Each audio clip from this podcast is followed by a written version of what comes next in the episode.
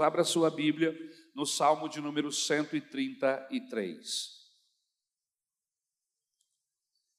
Como é bom e agradável que o povo de Deus viva unido, como se fossem irmãos. É como o azeite perfumado sobre a cabeça de Arão, que desce pelas suas barbas e pela gola do seu manto sacerdotal. É como o orvalho do monte Hermon, que cai sobre os montes de Sião, pois é em Sião que o Senhor Deus dá a sua bênção, a vida para sempre. Obrigado, Jesus, pela tua palavra. Usa a mesma em nosso favor para nos edificar, nos exortar, nos consolar. Abençoa a tua igreja através da tua palavra. É o que nós te pedimos em nome de Jesus. Queridos, o tema da mensagem é comunhão e evangelização. Comunhão e evangelização são dois temas profundamente conectados. Eu queria que você repetisse isso. Comunhão e evangelização são profundamente conectados. Na verdade, irmãos, essas duas palavras, esses dois temas bíblicos, são inseparáveis. E eu vou explicar por quê. A comunhão, meus queridos, sem a evangelização, deixa de ser koinonia, koinonia no grego, para ser koinonite, que é diferente. Se a koinonia fala de comunhão, de estar junto, a unidade fraternal, a koinonite retrata uma doença relacional. Pessoas que estão ou que têm essa koinonite, na verdade, são doentes espiritualmente. E a koinonite fala dessa doença relacional. E o que tem a ver com a evangelização, pastor? A evangelização sem a comunhão, por sua vez, ela pode ser descrita como uma sala de obstetrícia, onde os bebês recém-nascidos são abandonados à própria sorte. Você entendeu? Comparamos a igreja com uma sala de obstetrícia, um hospital. Quando não há comunhão nesta igreja, é como se nós estivéssemos deixando as crianças nascendo à sua própria sorte, deixadas à sua própria sorte. Então veja como é importante a coinonia. Veja como é importante a unidade. A comunhão, irmãos, ela precede a evangelização. Somente uma igreja saudável pode evangelizar com eficácia. Vou repetir: somente uma igreja saudável pode fazer um trabalho de evangelização com eficácia.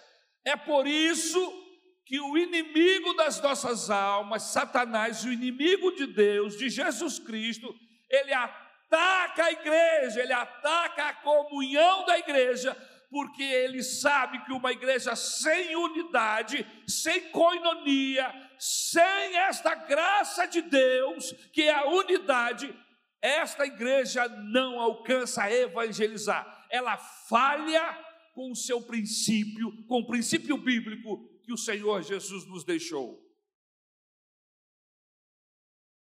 Somente uma igreja saudável evangeliza com eficácia. Os novos convertidos, frutos da evangelização, essas pessoas precisam ser integradas na igreja. E se essa igreja não tem coinonia, como serão integradas?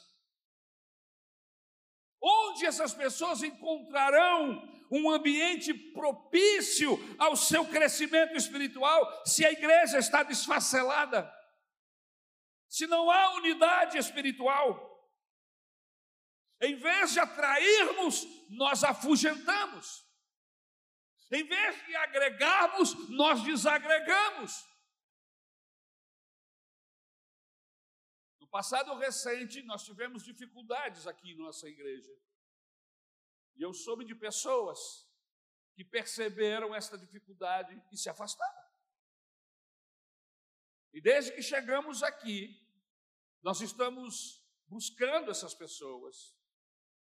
Algumas delas afastadas há mais de um ano, sem vir à igreja, com seus corações entristecidos. Mas quando nós chegamos lá, eu e o pastor Rodrigo e mais alguns diáconos, e dissemos a eles: olha, o Senhor Jesus está passando bálsamo, trouxe mel e bálsamo para passar nas feridas, e as pessoas estão sendo curadas. Você não quer participar disso? Vem!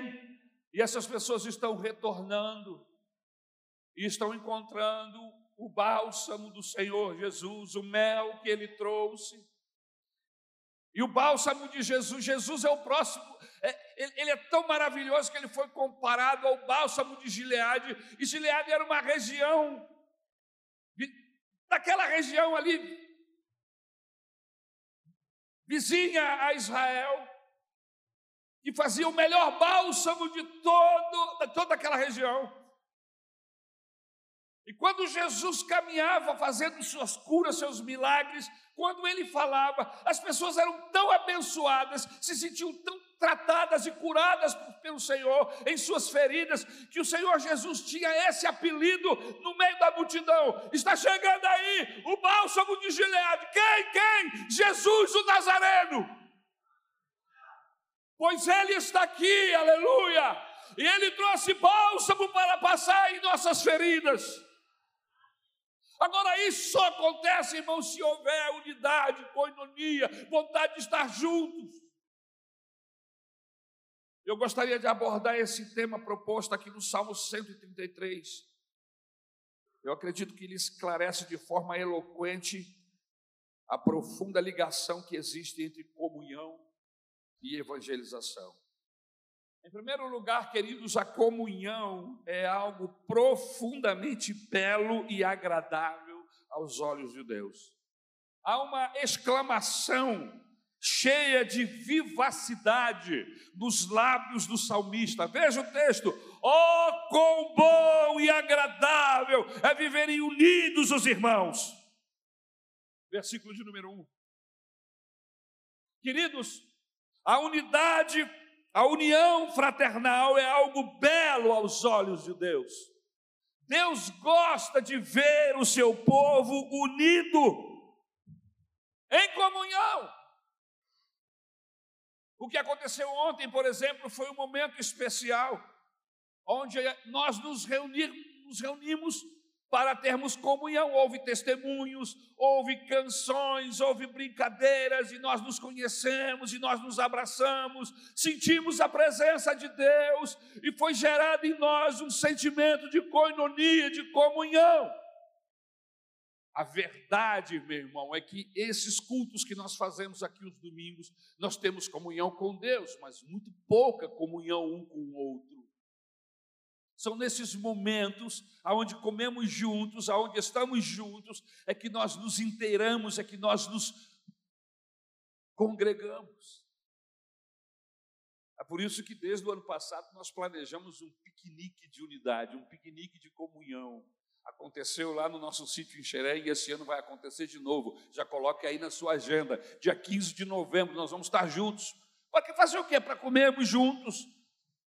Para compartilharmos uma cesta de alimento, passarmos um dia junto, batendo papo, brincando, rindo, criando unidade, criando grupo. Deus gosta disso, irmãos. Ó, oh, quão bom e quão suave é que os irmãos vivam em união. Irmãos, quando a igreja está unida, congregada, o louvor é diferente, a oração é diferente, há uma manifestação de Deus quando isso acontece. São como brasas que foram acendidas e agora acesas, elas conseguem fazer chamas. A comunhão ela fortalece os relacionamentos. A comunhão ela abre as portas para novos contatos evangelísticos. Quando a igreja está sadia, vivendo coinonia de Deus, surge a vontade de se compartilhar isso com as outras pessoas. A gente convida os nossos parentes, os nossos amigos, vizinhos. Olha, vamos lá na igreja. A gente está vivendo um tempo tão especial. Mas o que está acontecendo lá? Amizade, relacionamento inteiro sem pecado, aonde a gente trata as meninas, as moças como as nossas irmãs, as senhoras como as nossas mães, as famílias, nós olhamos como amigos, aleluia. O interesse não é carnal, não é maligno, é o interesse de Deus familiar que gera profundidade e respeito. Quanto mais perto de Deus, quanto mais unidos estamos, mais respeito, mais carinho, mais amor vai sendo gerado no coração da igreja. Você sabia que a amizade é um poderoso instrumento evangelístico? É isso mesmo. O indivíduo normalmente ele só permanece numa igreja onde ele constrói relacionamentos significativos de amizade. Só para você ter uma ideia, quantas pessoas aqui, hoje de manhã, foram alcançadas para Jesus através de um amigo? Levanta sua mão assim. Dá uma olhada nas mãos levantadas.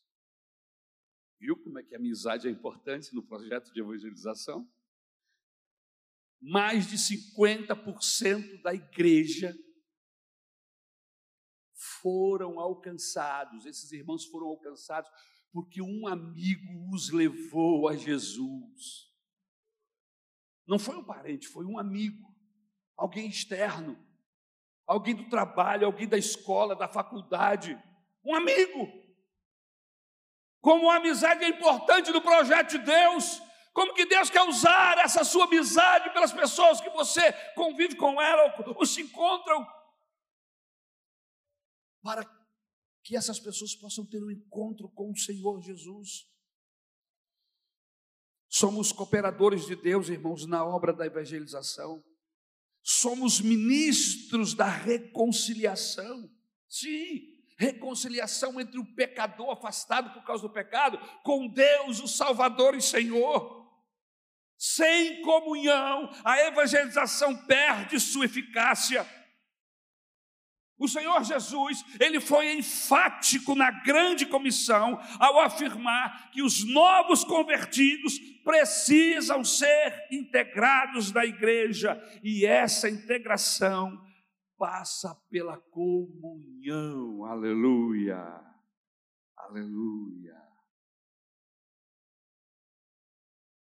Se você abrir a sua Bíblia, e eu quero que você o faça, no Evangelho de Mateus, no capítulo de número 28, versículos de 18 a 20. Mateus 28, de 18 a 20, assim: Jesus aproximando-se, falou-lhes, dizendo: Toda autoridade me foi dada no céu e na terra.